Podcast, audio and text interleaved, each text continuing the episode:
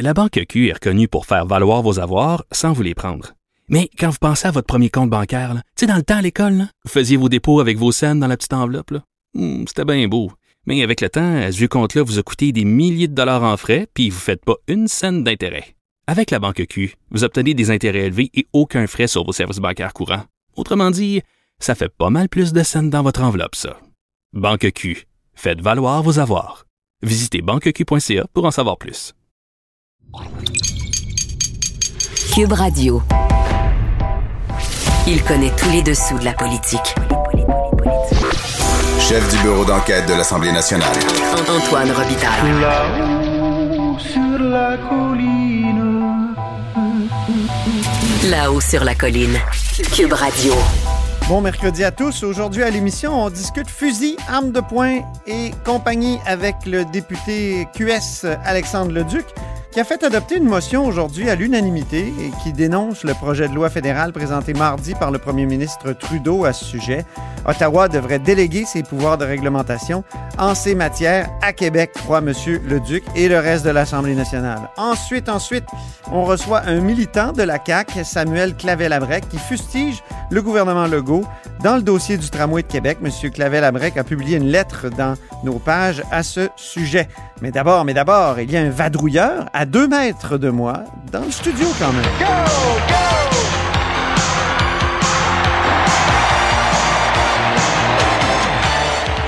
Et Bonjour Marc-André Gagnon, Bonjour Antoine. correspondant parlementaire à l'Assemblée nationale pour le Journal de Québec, Journal de Montréal. Intéressant sondage ce matin sur le tramway de Québec et le sujet a justement suscité beaucoup de débats à l'Assemblée nationale ce matin. D'abord, parlons du sondage. Oui, ben si on, on- on résume, donc euh, un sondage euh, léger publié ce matin euh, dans les pages du Journal de Québec qui rapporte euh, que euh, le, le niveau d'appui finalement de la population de Québec envers le projet de réseau structurant du, du maire de Québec, Régis Labombe, se situe actuellement à 56 parmi les répondants. Ça, c'est après répartition des, des indécis. C'est un excellent score. Oui, reste que l'envers de la médaille, mais c'est qu'il y a 44 euh, Ouais. des, des gens qui sont sûr. pas euh, qui sont en désaccord donc euh, avec le projet. Stéphane Dion parlerait d'une majorité claire.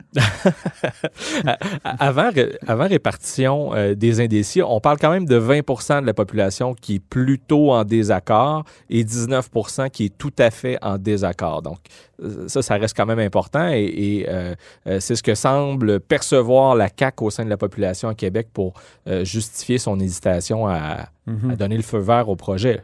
Ben oui, puis hésitation qu'on peine à expliquer exactement dans le détail. On essaie de comprendre. euh, euh, et, et ce matin, les oppositions ont posé beaucoup de questions là-dessus. D'abord en point de presse, puis ensuite à, à- à la période de questions. Absolument. La période de, de questions au, au Salon Bleu, c'est le député libéral euh, Enrico Ciccone, là, qui est euh, le critique en matière de transport, qui a frappé le premier en reprochant finalement au gouvernement d'agir contre la volonté des citoyens à la lumière de ce sondage-là. Euh, et il y a même sa collègue libérale, qui est maintenant porte-parole pour le Parti libéral. Là, euh, Capitale nationale, Marois de.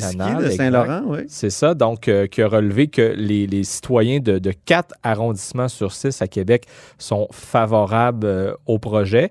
Et à, à ça s'ajoute aussi le rapport du vérificateur euh, général euh, de la Ville de Québec Ben oui. euh, hier, euh, bon, qui, qui s'inquiète de dépassement de coûts que pourrait engendrer chaque année de, de retard dans la réalisation du projet de tramway. On parle de 100 millions de dollars par année. Alors, euh, c'est quand même considérable. Hier, il y a le député euh, solidaire Sol Zanetti qui, euh, pour faire une image, disait ben, si on attend euh, quatre ans, ben, ça va être l'équivalent d'un centre Vidéotron qu'il faudra On n'aura rien de construit. retrancher dans, dans, dans, dans le tracé, dans, dans le, le projet. Euh, et euh, le calcul que faisait euh, le libéral Ciccone ce matin, ben, c'est que ça revient à dire que c'est 275 000 par jour qu'on perd.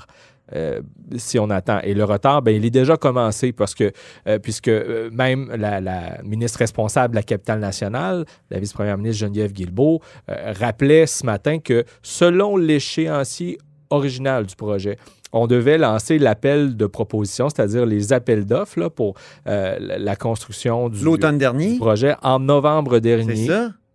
Donc, le retard, là, il, il- il est déjà commencé.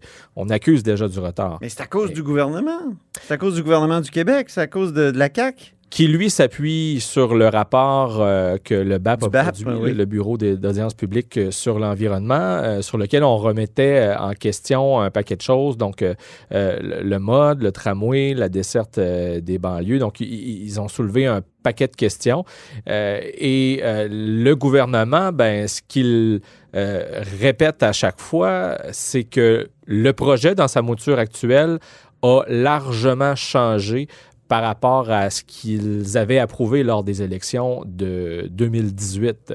C'est-à-dire que quelques jours avant le début euh, des audiences du BAP en juin dernier, hein, le maire Labaume est arrivé à- avec des modifications assez importantes au projet, c'est-à-dire que la colonne vertébrale du, euh, du, du- du projet de réseau structurant demeure donc euh, un tramway, mais au lieu de coût de 2, de 2 milliards, on est rendu à 3 milliards, ce qui fait qu'il ne reste que dans l'enveloppe globale qui est limitée à 3,3 milliards que 200 quelques millions pour aller rejoindre euh, d'autres secteurs avec des autobus qui circu- circuleraient sur des voies réservées plutôt qu'un trambus ou des autobus sur des emprises exclusives là, euh, vers les banlieues. Et- petits et- monticules. c'est ça. Et donc, c'est ce qui agace la CAQ et euh, eux se tuent à répéter qu'il faut prendre le temps de bien analyser les changements euh, importants qui ont été apportés. Et, et peut-être, dernière chose sur ce qui s'est dit ce matin au, au- au Salon Bleu, Oui. Manon Massé qui a frappé fort aussi euh, en, Oui, la co-porte-parole de Québec solidaire. Exact,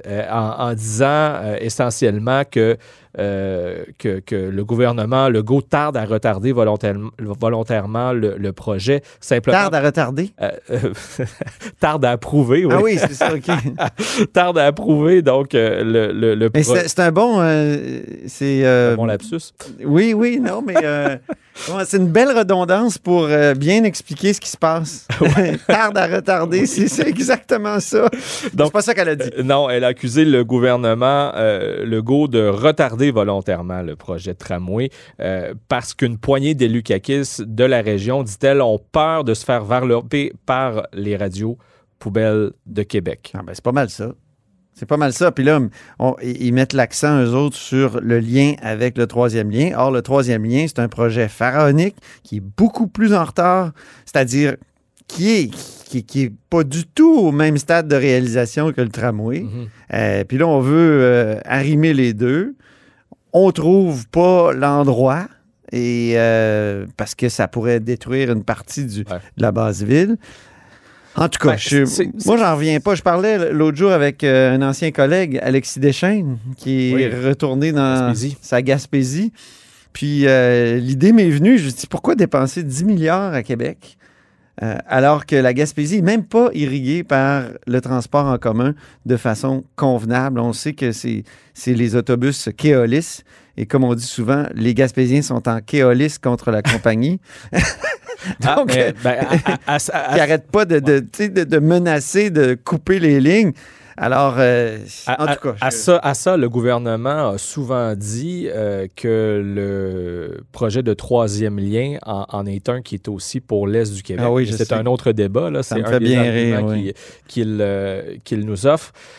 Mais effectivement, les partis d'opposition soulignent souvent que c'est paradoxal au, au fond parce que, bon, le, le- la CAQ veut prendre le temps d'étudier la nouvelle mouture du projet de tramway en raison des modifications qui ont été apportées. Mais de l'autre côté, euh, euh, ils veulent et ils n'auront pas le choix que d'aller rapidement avec le projet de troisième lien, euh, dont on ne sait toujours rien. là. Il faut se rappeler que il y a bientôt un an, au début de la pandémie, euh, à une certaine époque où on croyait que la pandémie, ça n'allait durer que quelques semaines, puis euh, tu sais, j'ai- quelques semaines après qu'on ait mis le Québec sur pause, on parlait déjà de la relance et, de l'importance d'aller de l'avant avec de grands projets d'infrastructure. Je me souviens très bien que le premier ministre, François Legault, avait dit que le troisième lien et euh, le projet de tramway à Québec allaient contribuer euh, à la relance. Or là, on voit que les deux projets semblent faire du surplace. En tout cas, du moins deux ans et demi après l'arrivée au pouvoir euh, de la coalition à Avenir Québec. Dans les deux cas, ce que le ministre des Transports, François Bonnardel, répète souvent, c'est en temps et lieu, en temps et lieu. La semaine dernière, il nous disait laissez-nous travailler.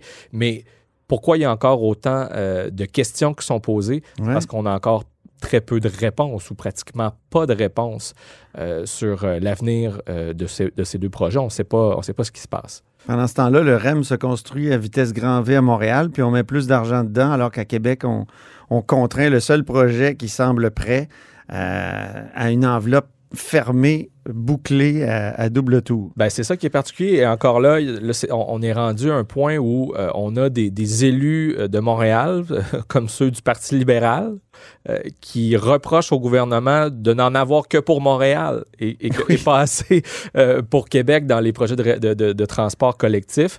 Euh, mais tout ça pour dire qu'au gouvernement, ben, euh, semble-t-il que les, les sceptiques seront confondus. C'est souvent ce qu'on ce qu'on me répète dans les coulisses et, euh, et que le travail euh, se poursuit. Madame Guilbeault disait ce matin que les discussions vont bien. Alors, je ne sais pas si ça veut dire Oui, que. mais elle s'est pas engagée sur aucun échéancier. Non, ben c'est ça. Moi, je l'ai relancé en lui demandant. euh, donc, ça pourrait aller à l'automne. Donc, si- et, et- et ça semble être un peu ce que le maire Labombe essaie d'éviter. Lui, il veut pas que l'élection euh, municipale à l'automne euh, en devienne une qui soit référendaire sur la réalisation ou non du projet de tramway. Euh, alors, euh, le débat demeure euh, entier. Il attend la conclusion aussi pour décider s'il va se présenter ou non. Ben, moi, je pense que ça risque d'avoir effectivement un impact dans sa décision, à Ben oui. est-ce qu'il va se lancer ou pas pour la prochaine campagne électorale. Effectivement. Merci beaucoup, Marc-André Gagnon, Toujours un plaisir. correspondant parlementaire à l'Assemblée nationale pour le Journal de Québec et le Journal de Montréal. Et vous êtes à l'écoute de là-haut sur la colline.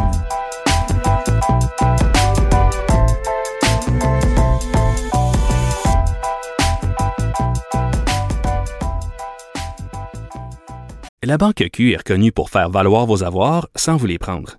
Mais quand vous pensez à votre premier compte bancaire, tu sais, dans le temps à l'école, vous faisiez vos dépôts avec vos scènes dans la petite enveloppe. Hmm, C'était bien beau. Mais avec le temps, à ce compte-là vous a coûté des milliers de dollars en frais, puis vous ne faites pas une scène d'intérêt. Avec la Banque Q, vous obtenez des intérêts élevés et aucun frais sur vos services bancaires courants. Autrement dit, ça fait pas mal plus de scènes dans votre enveloppe, ça. Banque Q. Faites valoir vos avoirs. Visitez banqueq.ca pour en savoir plus. Grand philosophe, poète dans l'âme, la politique pour lui est comme un grand roman d'amour. Vous écoutez Antoine Robitaille, là-haut sur la colline. Importante motion adoptée ce matin à l'Assemblée nationale contre, d'une certaine façon, le projet de loi C-21 qui vient d'être déposé par le gouvernement fédéral au sujet des armes de poing. On en parle avec Alexandre Leduc, député de Hochelaga- Hochelaga Maisonneuve de Québec solidaire. Bonjour. Bonjour. Donc, euh, pourquoi avoir fait adopter euh, cette motion-là? Vous en avez parlé hier, je pense, avec Geneviève Peterson, mais là, ça y est, la motion est adoptée. Qu'est-ce que ça change? Ben, on va envoyer un message très clair euh, au gouvernement fédéral qui fait fausse route, là, en pensant de, de transférer, de déléguer le pouvoir d'interdire les armes de poing aux municipalités. C'est une mauvaise solution. À peu près tout le monde est d'accord avec cette analyse-là. Les villes n'en veulent pas. Vous avez entendu la mairesse Plante la semaine dernière. Oui. Euh, les- D'autres villes canadiennes se sont prononcées contre ce plan du gouvernement fédéral qui, en quelque sorte, veut se laver les mains de, de cet enjeu-là, probablement parce qu'il subit une pression du lobby, du lobby pro-armes, peut-être un peu plus dans les provinces de l'Ouest. Alors, en, en- en déléguant ça aux, aux municipalités, il espère, euh, dans le fond, ne pas trop avoir à, à s'occuper de ça pour la suite, mais il y a quelque chose d'assez illogique là, de dire qu'une municipalité, par municipalité, on va adopter des règlements pour encadrer ou interdire les armes de poing. Mais là, je veux dire, si on adopte un bon règlement à Montréal, mais qu'à Longueuil, il n'y en a pas, qu'est-ce qui se passe? Tu sais, Le, le, l'arme va traverser le pont pareil. Ben oui. Donc, c'est complètement illogique. Donc, nous, on dit, ben, OK, le fédéral ne veut pas utiliser son pouvoir. Il est prêt à le déléguer à une autre entité. Ben, nous, on lève la main, là. Le, le- la- le gouvernement du Québec, là, on est capable de- de- de- d'appliquer ça, de, de- de recevoir cette délégation de pouvoir-là, puis d'interdire sur l'entièreté du territoire québécois euh, la possession d'armes de poing. OK. Donc, euh, un- le gouvernement est d'accord avec vous là-dessus. Là. Ce matin, je, je voyais que la ministre Guilbeault disait ça nous agace cette volonté-là du fédéral de déléguer le pouvoir aux municipalités. Mais euh, comment ça pourrait se formuler, ça, une interdiction euh, des armes de poing partout au Québec? Ben, c'est-à-dire que ça, comme ça relève du fédéral, il y a une procédure, là, je me souviens plus du terme technique euh, des constitutionnalistes pour nous éclairer, là, mais Ah, OK. de, de délégation de pouvoir. C'est la bonne émission, c'est Euh, ici. Oui, on oui, est ben- bon là-dedans. la délégation de pouvoir se fait à une autre entité. Là, ils veulent le faire aux municipalités, donc ça serait au gouvernement du Québec. Et tout simplement, ils pourraient interdire la, la possession, le transport, etc. Il y a toutes sortes de formulations qui peuvent être utilisées de par voie, notamment réglementaire, pour que l'arme de poing puisse complètement être interdite sur, euh, sur un territoire donné. Puis la logique, là, moi, je- ce que je comparais, c'est qu'on dirait qu'il veut, il veut y aller avec une stratégie de, de gruyère, là, où là, il y a un petit trou par-ci, un petit trou par-là, mais ça fait pas une- un ensemble cohérent de mesures. Puis, ben, ben, écoute, au gouvernement du Québec, je pense qu'on a le- Mhm. la possibilité de le faire, l'intention de le faire. Moi, je, je, je pensais à cette motion-là en début de semaine. J'espérais vraiment que la CAQ embarque. On sait qu'ils qu'ils s'inscrivent dans une logique nationaliste. Mhm. Euh, on ne savait pas trop où les autres partis logeraient. Finalement, les libéraux euh, aussi l'ont l'ont appuyé. Donc là, on a un consensus là, de l'Assemblée nationale. On imagine que les, les différents partis d'opposition de, de, de la Chambre des communes vont s'en saisir. Le Bloc, l'NPD, le conservateur aussi, peut-être. Quoi qu'ils sont peut-être plus sensibles au lobby des, des armes de Sûrement, oui. ça leur appartient, mais en Oui. tout cas, euh, au bloc ou NPD, probablement, ils vont regarder ça puis dire, ben, OK, il y a un consensus très clair à l'Assemblée nationale que c'est pas une bonne stratégie, le- la délégation aux villes, mais qui sont intéressés au gouvernement du Québec à, à l'exercer ce pouvoir-là. Alors, peut-être qu'il y aura Mais- des amendements qui pourraient être faits au projet de loi. Mais c'est bien beau d'interdire, mais il semble y avoir une nouvelle euh, réalité en matière de commerce d'armes. Je pense que c'est un peu la même réalité auquel sont confrontées nos industries culturelles. Je m'explique. Il semble y avoir des, des, des Netflix ou des marchés good food de, de- de- des armes. On peut s'en faire livrer euh, donc euh, en pièces détachées. On peut aussi euh, en imprimer avec des imprimantes 3D. Alors, on a beau interdire, mais est-ce que c'est pas plus facile que jamais de se procurer ce type d'armes-là aujourd'hui? Puis comment on peut contrer ça?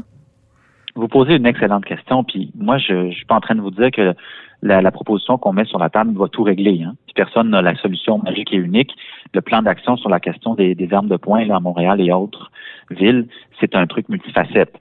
Il y a, a la- l'enjeu des armes qui peuvent être volées ou revendues sur le marché noir, qui étaient légales à la base, mais qui ne deviennent plus. Et là, cette interdiction de possession d'armes de, de poing peut venir euh, avoir son impact. Mais il y a plein d'autres facettes. Vous nommez les imprimantes 3D qui commencent à, à, à poindre le bout du nez dans cette industrie-là. Ben ça, il faut se creuser les méninges. On n'a pas toutes les solutions. Il faut euh, Mm. un, un corps de police spécialisé. La ville de Montréal vient d'en faire un avec l'ATLA la, la semaine dernière. Euh, il faut un meilleur contrôle des frontières. Le, le- le gouvernement fédéral dit agir avec son projet de loi pour donner plus de pouvoir aux gardes frontières pour bien contrôler ce qui rentre dans le pays en, en termes de colis, par exemple.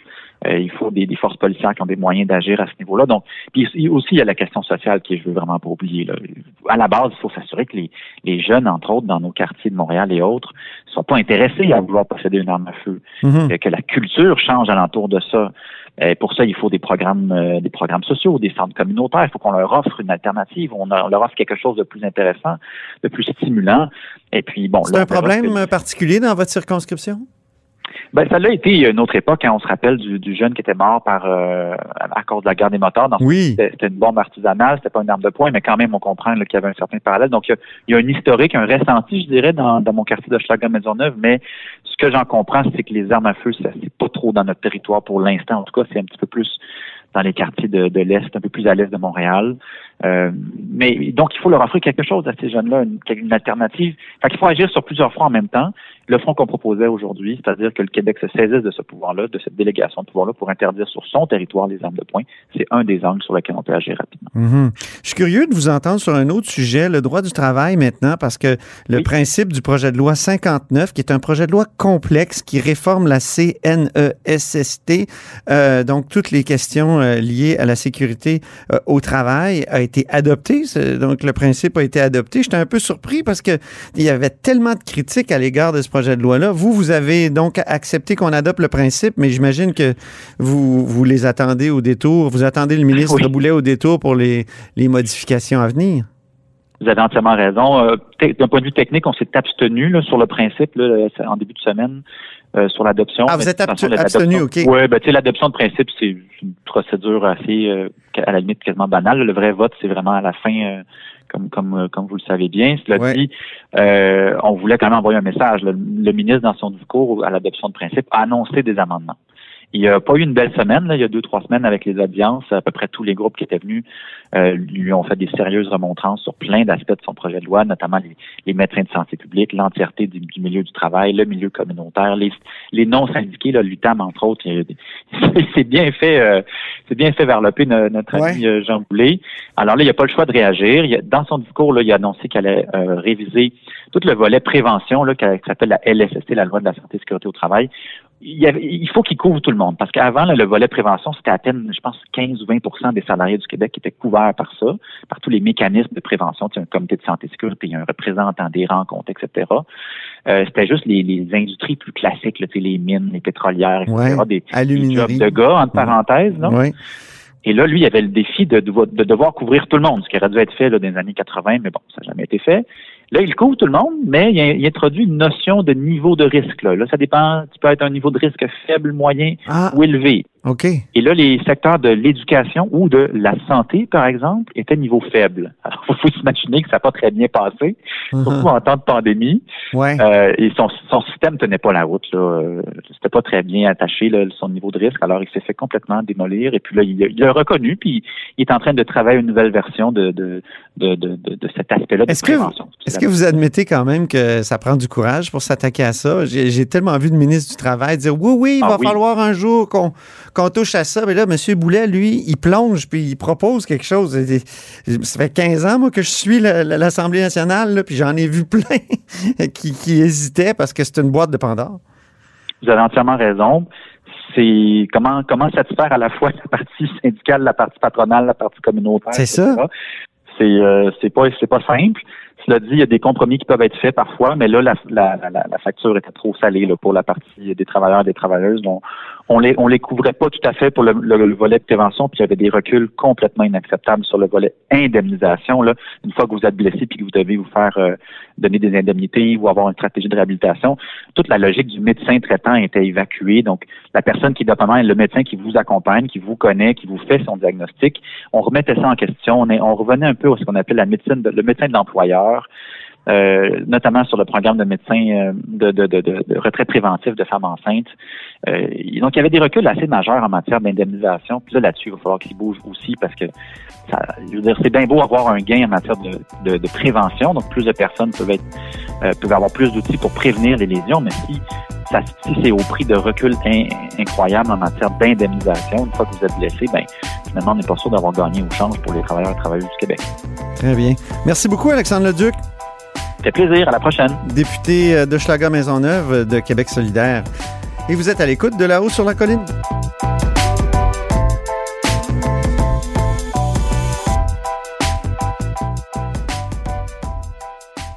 La Banque Q est reconnue pour faire valoir vos avoirs sans vous les prendre.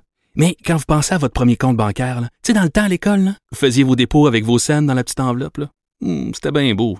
Mais avec le temps, à ce compte-là vous a coûté des milliers de dollars en frais, puis vous ne faites pas une scène d'intérêt. Avec la Banque Q, vous obtenez des intérêts élevés et aucun frais sur vos services bancaires courants. Autrement dit, ça fait pas mal plus de scènes dans votre enveloppe, ça. Banque Q. Faites valoir vos avoirs. Visitez banqueq.ca pour en savoir plus.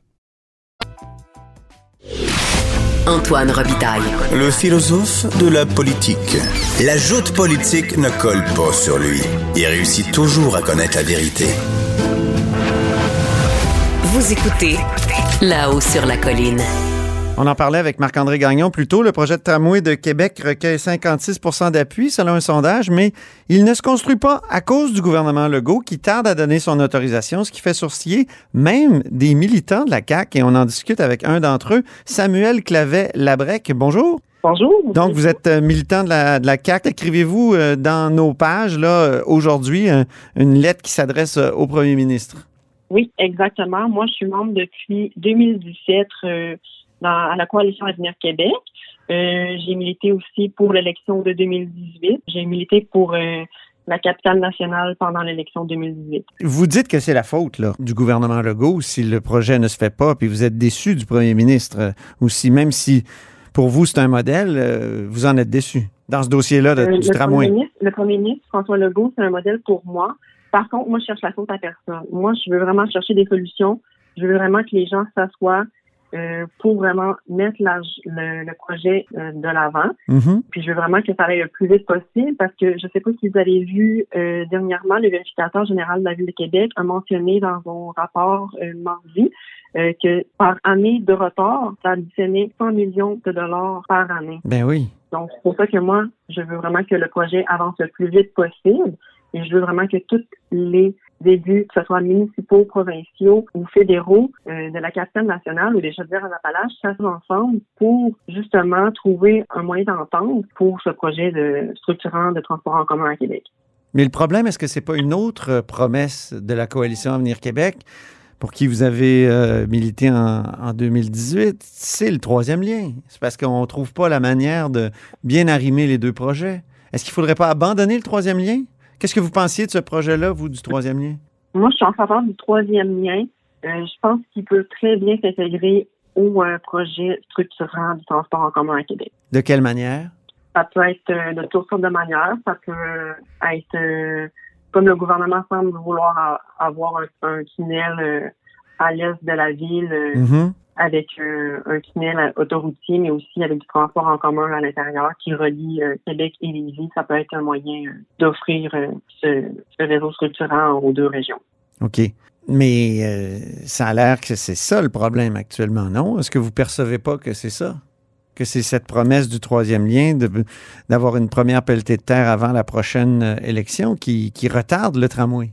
Euh, ben, le gouvernement a fait la promesse du troisième lien et d'un tramway à Québec. Donc, euh, je crois qu'on peut faire les deux sans problème. Mhm. Les deux projets se complètent. Vous dites donc, je suis vraiment déçu euh, que vous n'ayez pas plus d'ambition pour notre région en termes de mobilité. Euh, où est-ce que vous voyez le manque d'ambition? Le manque d'ambition, c'est pour me com- comparer un peu Québec à Montréal, puisque le REM à Montréal, c'était un projet qui initialement devait coûter 4,5 milliards de dollars. Mhm. Par la suite, euh, ça a augmenté à 8 milliards de dollars. Et en janvier dernier, euh, le premier ministre a ajouté une autre phase à ce REM euh, d'un total de 10 milliards. Donc, on est rendu à 18 milliards de dollars pour le REM à Montréal, tandis que à Québec, on est rendu avec un, on est toujours avec un projet de 3,3 milliards et on est vraiment on peut pas prendre plus d'expansion parce que le gouvernement du Québec a vraiment donné une camisole de force budgétaire à la ville de Québec pour le réseau structurant de transport en commun. Donc, il faudrait mettre plus d'argent. Ça serait idéal. Je sais que le gouvernement fédéral a annoncé aussi un 15 milliards euh, de dollars euh, pour le transport en commun et je crois que Québec pourra avoir sa part. Mhm. Vous dites que vous êtes militant de, de la coalition Avenir Québec. Comment ça se passe dans, dans le parti actuellement, en pleine pandémie? Avez-vous des réunions? Avez-vous des, euh, des Zooms? Ça doit être difficile, la, la vie militante, là. Oui, c'est sûr qu'on peut pas vraiment euh, faire euh, de congrès ou euh, d'autres euh, activités politiques. Par contre, je sais qu'il y a bien les tables régionales pour un prochain euh, congrès qui va être entièrement virtuel, Mhm. mais euh, pour l'instant, il n'y a pas vraiment d'autres activités euh, partisanes. Sentez-vous qu'il y a d'autres membres de la coalition Avenir Québec qui partagent votre point de vue de déception euh, à l'égard du gouvernement dans ce dossier-là du tramway? Euh, je ne sais pas s'il y a d'autres membres qui partagent euh, mon opinion, mais je crois que oui, puisque dans- selon le dernier sondage qui est sorti ce matin, euh, 50% des gens de Québec étaient en accord avec le projet de tramway et euh, la capitale nationale a voté en majoritaire partie pour la CAQ. Oui. Que j'imagine qu'il y a aussi des membres dans ces électeurs-là qui sont favorables aussi au projet du tramway. C'est ça. Donc, euh, vous vous sentez pas seul. Euh, Mais est-ce que, est-ce que des, des gens de la CAQ ont essayé de vous appeler pour vous faire comprendre euh, pourquoi il- ça traînait? Non, Non? J'ai pas eu d'appel euh, de qui que ce soit euh, à propos de ça. Ben, si vous en avez, tenez-nous au courant, cher monsieur. Parfait. Merci beaucoup, Samuel Clavel-Labrec, euh, membre de la Coalition Avenir Québec depuis 2017. Et je rappelle que vous signez un texte qui s'intitule Réseau de transport structurant. Il est temps de faire avancer le projet dans notre section Faites la différence sur notre site Web. Merci encore. Au plaisir, au revoir. Au revoir. Et c'est ce qui m'a fait à la haut sur la colline en ce mercredi. Merci beaucoup d'avoir été des nôtres. N'hésitez surtout pas à diffuser vos segments préférés sur vos réseaux. Ça, c'est la fonction partage. Et je vous dis à demain.